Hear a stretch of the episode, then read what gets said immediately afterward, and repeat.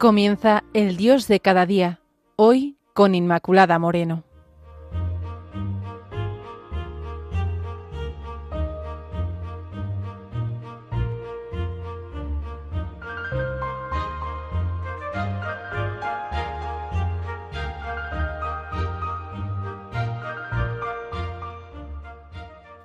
Queridos amigos de Radio María, bienvenidos al programa El Dios de cada día. Y hoy el día se abre y nuestro Señor Jesús nos regala este, este nuevo día y no podemos sino dar gracias a Dios por este gran don. Por eso, al amanecer, le decimos gracias. Estamos contentos, Señor, y a pesar de que somos conscientes de las dificultades que a nivel personal o social o mundial tenemos y se imponen, sin embargo es mayor la alegría que nos inunda porque hay una buena noticia, la gran noticia que vence cualquier dificultad personal o peligro de este mundo. Y es que Dios nos ama infinitamente, Dios te ama infinitamente, y que tanto, tanto me ha amado que me ha salvado, me ha salvado del pecado y por tanto de la muerte, y ha derramado su preciosa sangre por mí. Sí, realmente puedo decir mi amor, y se entregó por mí con San Pablo, y no solo porque lo creo, sino por ser esta una gran noticia, y por eso la comunico de todas las maneras posibles a los hombres y mujeres de este mundo. Es a esto lo que llamamos querigma, ¿Qué significa la palabra querigma? Significa el anuncio de una buena noticia por medio de un mensajero. Si nos vamos al Nuevo Testamento, vemos cómo indica esa proclamación de la buena nueva, la gozosa noticia, como nos dice Romanos 16:25. Jesús mismo hizo este anuncio proclamando que el reino de los cielos está cerca. Y esto lo podemos sentir también en este día. El reino de los cielos está cerca y con ello indicaba que las promesas mesiánicas ya habían llegado a su tiempo. La acogida del reino implica un cambio de mentalidad, la conversión, una adhesión a la persona de Cristo y a su mensaje, creer en el Evangelio. Y así, de este modo, los apóstoles invitaron a muchos a recibir, a acoger al Mesías, al Cristo, al ungido, al enviado de Dios, en esa plenitud de los tiempos. Recordemos cuando San Pedro proclamó el hecho de la muerte y resurrección de Jesús después de Pentecostés, invitó también a esa aceptación de ese hecho salvífico por medio de la fe para que recibieran muchos el bautismo. Que a este Jesús lo resucitó Dios, de lo cual todos nosotros somos testigos, arrepentíos y bautizaos en el nombre de Jesucristo para la remisión de vuestros pecados y recibiréis el Espíritu Santo. Así nos dicen Hechos de los Apóstoles 2, 32, 38. Desde el día de Pentecostés ya la Iglesia está anunciando que Jesús es el Hijo de Dios, hecho hombre, para nuestra salvación, su muerte, resurrección, glorificación. En Él se cumplen todas las esperanzas mesiánicas. Y esta, amigos, es la buena noticia que Dios Padre nos ha enviado a su Hijo a su Hijo querido, que se ha hecho hombre por nosotros, que por Él somos hijos de Dios, que ha cargado con nuestro pecado, redimiéndonos, que nos ha salvado, y no solo con su muerte, sino con su resurrección, porque ha resucitado y está vivo, y por eso le seguimos. Así dice Romanos 1 del 1 al, 15, al 5. Este Evangelio se refiere a su Hijo, nacido de la estirpe de David en cuanto hombre y constituido por su resurrección de entre los muertos, Hijo poderoso de Dios, según el Espíritu Santificador Jesucristo, Señor nuestro. Por eso, queridos amigos, hoy es un día para vivir el querisma y para comunicarlo. Prado Flores explica cuatro etapas por las que solemos pasar en relación al querisma. Me explico. La primera, es básico tener una experiencia del querigma. Si no se tiene una experiencia del querigma, ¿cómo vamos a proclamarlo? Es decir, una experiencia de la salvación. No podemos dejar de hablar de lo que hemos visto y oído, dice Hechos 4:20. Claro, no podemos dejar de seguir este impulso fuerte. Pero para hablar hemos de experimentar, sentir, vivir, mejor dicho. Y hoy es ese día señalado para vivir más y mejor esta experiencia de la salvación, porque ha sido salvado por pura misericordia, porque vivimos cada instante de nuestra vida en esta gratuidad. Y lo importante no es saber muchas cosas de la doctrina, que hay que formarnos, claro está, aunque nos puede ayudar, por supuesto, pero es bueno que esa formación se pase por el corazón para que sea interiorizada, para que la podamos vivir, porque si no nos va a servir de poco. Quien evangeliza no es tanto un maestro como un testigo, porque proclama a Jesús Salvador. Hoy puedes crecer en esta experiencia personal e incondicional de ser amado, de tener este encuentro con el Señor, un encuentro único y crecer en su amor, proclamándolo como tu Salvador, como el Señor de toda tu vida. Y es el Espíritu quien nos deja marcados por el bautismo con el sello indeleble de ser sus hijos. Y solo si tenemos esta experiencia de la salvación, podemos darnos a los demás y hablar de que Jesús está vivo y decirlo desde la convicción, desde esa convicción que por tenerla interiormente la comunicamos. Y es por eso por lo que las palabras no suenan a hueco, sino que suenan a verdad, porque realmente nosotros vivimos en esta verdad, en la verdad que es Cristo. Recuerda, por ejemplo, cuando Nicodemo se acerca a Jesús. Bueno, nosotros podemos identificarnos con Nicodemo, podemos ser esos Nicodemos que nos acercamos a Jesús y que no siempre nos damos a conocer como cristianos y que vamos allá escondidas, como lo hizo Nicodemo por la noche. Siendo el fariseo un hombre importante, iba a quedar mal que se acercara o hablara con Jesús, y lo hace cuando nadie le ve, claro. ¿Y Jesús qué hace? Pues le acoge, no le echa en cara su cobardía.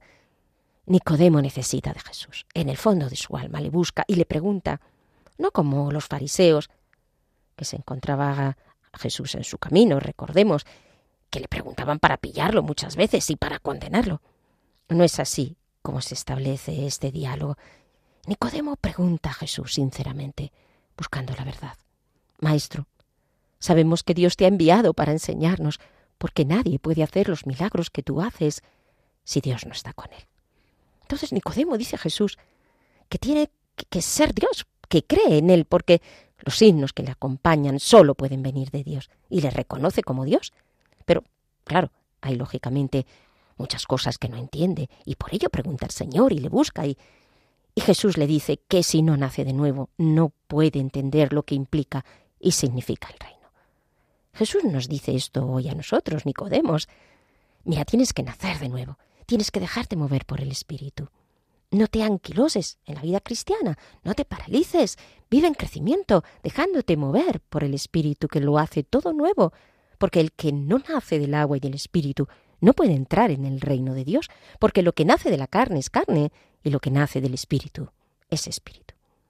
No siempre estamos abiertos a ese viento que sopla por donde quiere, y eso es posible, porque el Hijo del Hombre será levantado, le dice Jesús. De esta manera anuncia así a Nicodemo la salvación. El Hijo del Hombre será levantado en cuanto crucificado y en cuanto resucitado y en cuanto glorificado. Necesitamos acoger con mayor conciencia y plenitud la salvación que nos trae Jesús, abrirnos al Espíritu, dejarnos mover por Él, para que nos renueve día tras día, para que nos renueve en este día, para gustar de su amor y poder así ser testigos, porque antes hemos gustado de nuestro Señor. Una segunda fase, ¿eh? recordamos que me refería a esa experiencia necesaria del querisma para proclamar el querisma. Y una segunda fase es sentir de veras el celo por el Evangelio. El celo de tu casa me consume. Recordemos estas palabras de Juan 17.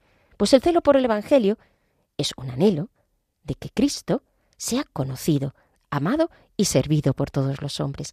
Y es el compromiso con el hombre para que cada persona quede dignificada es ese fuego que se siente en el corazón, que busca incendiar más y más para que la palabra de Dios quede en el mundo, y calzados con el celo por el Evangelio, tal como nos dice la carta a los Efesios, y así, desprendidos de todo, proclamamos la salvación.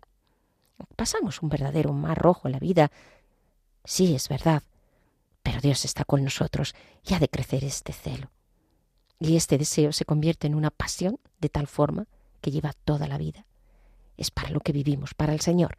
Vives para el Señor, para extender el Evangelio, para instaurar su reino, para que sea conocido, para que sea amado. ¿Es este el sentido que tiene hoy el día para ti? Recordemos esas palabras de Primera de Corintios 9:16. Ay de mí si no evangelizara. Luego evangelizar no es algo accesorio, sino esencial al cristiano. Pertenece a su esencia evangelizar. Por eso, hemos de ir con este chip, aprovechando toda ocasión para hablar de Jesús, de nuestro Señor. Como sabemos, el profeta Jeremías fue perseguido y lo pasó realmente mal por profetizar tal como Dios le indicaba y le movía a hacer. En Jeremías 20, el profeta dice, Hay días en que quisiera no acordarme más de ti ni anunciar más tus mensajes, pero tus palabras arden dentro de mí, son un fuego que me quema hasta los huesos.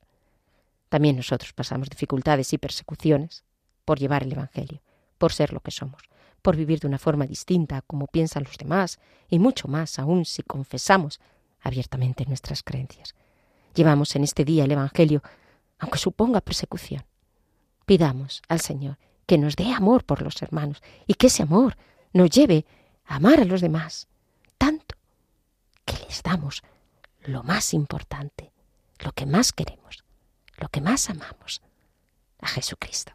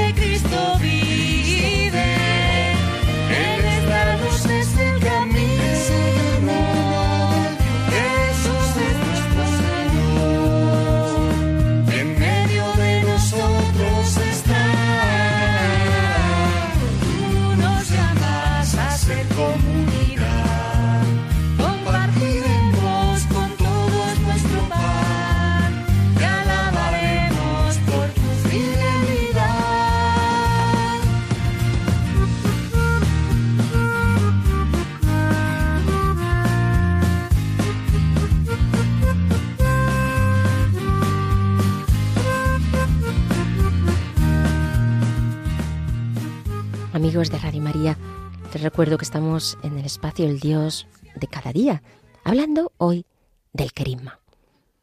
Habíamos hablado de una primera etapa, que es esa experiencia del querigma, además de haber visto lo que es la definición, una segunda etapa, el celo por dar a conocer a Jesús, y ahora una tercera etapa, que es analizar la realidad. Sí, no podemos evangelizar sino es conociendo a quienes van a ser evangelizados. El buen pastor conoce a cada una de sus ovejas y las llama por su nombre, pues así cada evangelizador ha de ser sensible a la situación de la vida de las personas, de los grupos o de los pueblos a los que evangeliza. Luego, el Evangelio ha de calar en las personas de tal forma que se exprese en cultura. No puede ser una especie de barniz superficial o quedarse arrinconado al marco de lo privado sino que el Evangelio, cuando de verdad se acoge, se ha de transformar personalmente en decisiones, valores y criterios, pero también a nivel social, para que en una sociedad impere la civilización del amor.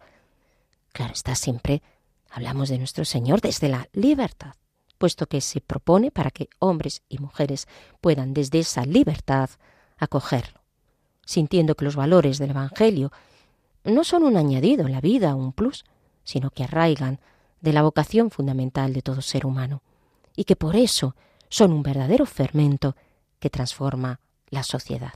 Y aunque sabemos que solo en la vida eterna podremos vivir plenamente, pues ya podemos de una forma anticipada hacerlo presente, aunque sea solo imperfecta, bien, pero anticipada también. Por ello, inculturar el Evangelio es ese gran reto de los evangelizadores. En el capítulo 16 de la carta a los romanos se ve ese conocimiento en esa lista de saludos donde va mostrando ese conocimiento personal y único. Nosotros predicamos la palabra de Dios y el Señor la va haciendo fermentar y las consecuencias las conoce Dios, así como su repercusión. Ya nos lo dice la parábola, porque el reino de Dios es como un hombre que echa el grano en la tierra, duerma o se levante, de noche y de día, el grano brota y crece, sin que él sepa cómo. Hoy sembramos y Dios hará fructificar. No debemos caer en la tentación de la inmediatez de los frutos. Nos previene frente al pesimismo, de tal forma que es una invitación a la esperanza y a la perseverancia en la misión. Nosotros no somos quien para medir o cuantificar este crecimiento.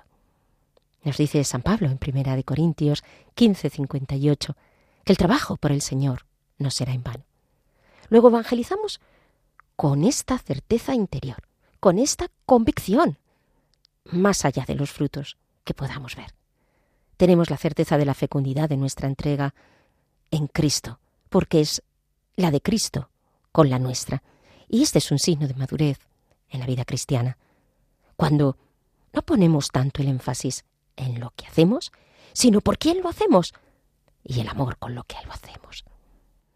Cuarta fase en relación al querisma, pues tal como nos dice la carta a los Efesios, vivan de una manera digna de la vocación a la que han sido llamados. No solo es tener la experiencia, no solo tener este celo, no solo analizar la realidad, sino, claro está, que nuestra vida, si lo vivimos, pues irá en consonancia con el querisma. El evangelizador debe de tener un estilo de vida peculiar, no como alguien que hace propaganda, ¿no? Una especie de profesional que lo hace muy bien en su oficio. No, no, encarna el mensaje con su vida, y ahí está su estilo, de libertad, de desprendimiento, de conciencia de la absolutez de Dios. Por tanto, esto exige creer profundamente lo que se predica y vivir congruentemente lo que se cree. Si la persona que transmite el mensaje no tiene esos rasgos, pues el testimonio será inexistente. Pablo vive lo que predica. Sean mis imitadores, como yo soy, de Cristo, dice en primera de Corintios 11.1. Hoy, querido hermano, es tiempo de gracia, porque al anunciar el querigma estamos partiendo de lo que nuestro Señor dice sobre sí mismo. El Espíritu de Dios está sobre mí, porque me ha ungido y me ha enviado a anunciar la buena nueva a los pobres, a proclamar la liberación a los cautivos, para dar libertad a los oprimidos y dar vista a los ciegos y proclamar el año de gracia del Señor. Nos lo dice en Lucas 4, del 18 al 19. Y este es el contenido del querigma esto es lo que provoca y produce el Evangelio. La servidumbre ha terminado. La buena noticia que seguimos proclamando. Ha llegado este kairos, este momento de la salvación. Y Dios ha tenido compasión de su pueblo. Y ha venido el Salvador, que no solo anuncia, sino que realiza esa salvación integral de la persona, de la sociedad. Los pobres son los que reconocen su debilidad y viven esa pobreza. Dice el Señor que viene, ha venido a dar esa buena noticia a los pobres, pues nosotros nos podemos meter con los pobres en este sentido. Y Dios realiza esta obra grande. Hoy es tiempo de gracia, y esa gracia empieza por ti. Si reconoces tu pobreza, y por mí también, claro, y estamos preparados para acoger la salvación de nuestro Señor. Es una invitación universal no para una clase de personas, sino para todo el que quiera acoger a Jesús, y así podrá recibir las riquezas del reino, que no compra, porque es lo más valioso, tampoco se merece, pero se acoge. No, no, no compra algo que es valioso, porque es lo más valioso. Y el espíritu sencillo es el que puede acogerlo. Por eso la buena noticia supone esa liberación interior de todo lo que nos ata al pecado, ¿No es esta una gran noticia, amigo? Amigo de Radio María, esas cadenas interiores, nuestros miedos, odios, violencia, envidias, protagonismos, divisiones y demás ataduras que no nos dejan ser felices y ser de veras libres. Y hoy es este tiempo de gracia, repito, por el cual quedamos liberados.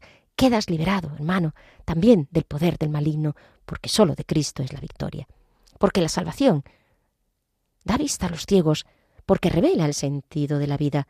Por eso podemos entender, en este aspecto más amplio, porque es la ceguera que supone el pecado y que mantiene al hombre en la más absoluta oscuridad, la peor de todas ellas, la ignorancia, la ignorancia de no saber que venimos de Dios, de no querer reconocerlo. Se vive así, en las tinieblas, mientras no se tiene la luz del conocimiento de la verdad sobre Dios, el hombre, el mundo, la creación. ¿Hay mayor ceguera que la, aquella que ni siquiera se pregunte por el sentido de la vida? Jesús nos revela el sentido de las cosas, porque todo tiene sentido en Cristo. Y esa libertad interior es también libertad exterior, porque se necesitan cambios en los sistemas que producen esos ambientes de pecado, donde la persona está limitada en el ejercicio de su libertad. Se posibilita el cambio de estructuras injustas. Por eso evangelizar es construir, llevar al amor, llevar el amor, donde no se ve más que soluciones de guerra y no de paz. Por eso es un año de gracia, porque supone el perdón de las deudas. En el año jubilar judío se celebraba cada siete años sabáticos, cincuenta años, se redimían todas las deudas. Los campos y propiedades que, por alguna necesidad, pues habían sido vendidos, regresaban a sus dueños originales. Toda deuda era condonada y se perdonaba toda ofensa. La plenitud de los tiempos es un año jubilar, cuando Dios perdona nuestras ofensas para que nosotros perdonemos todas las deudas. Y esta es la buena nueva, la que predica el perdón frente al odio, porque esto supone la liberación del pecado, la reconciliación, hacer la paz con Dios. Si por desobediencia el primer Adán pecó, en Cristo, el nuevo Adán, en el nuevo Adán, en Cristo, hemos sido salvados. Cristo murió por nuestros pecados, pero es más que eso, porque se ha hecho pecado para salvarnos. Jesús no solo borra y quita los pecados, sino que nos libera de la esclavitud de los mismos. Nos capacita para vencer el pecado, porque Él lo vence en nosotros, para que la maldad no esté en nuestras vidas, para que no sirvamos a la carne. Y siendo nosotros pecadores no podríamos justificarnos ni por nuestras obras, ni por lo que somos. Solo Dios, es justo, es capaz de justificar. La justicia de Dios no es una justicia vengativa que castiga, sino una justicia salvífica, a través de la cual Dios muestra su fidelidad y su amor. Cuando Dios hizo promesa de salvación, quedó comprometido con el hombre. Y por tanto, todo ello es muestra, el querigma es esa muestra de la fidelidad divina.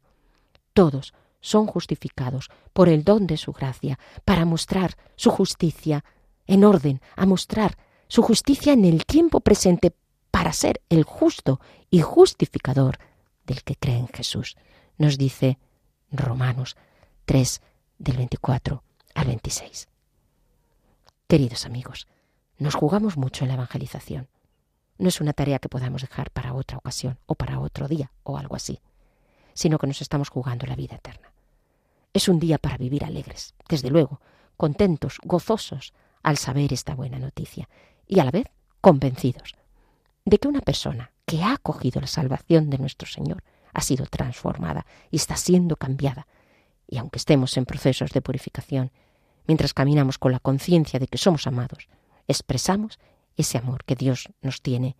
Y la buena noticia, la gran noticia que da sentido a todo, que Dios nos ama y nos ha salvado por puro amor. Llegamos así al fin de este espacio. Pueden ustedes establecer contacto con nosotros, ya saben, pero les recuerdo a través del correo el dios de cada día arroba radiomaria.es. El dios de cada día 36, perdón, arroba. Hasta el próximo programa.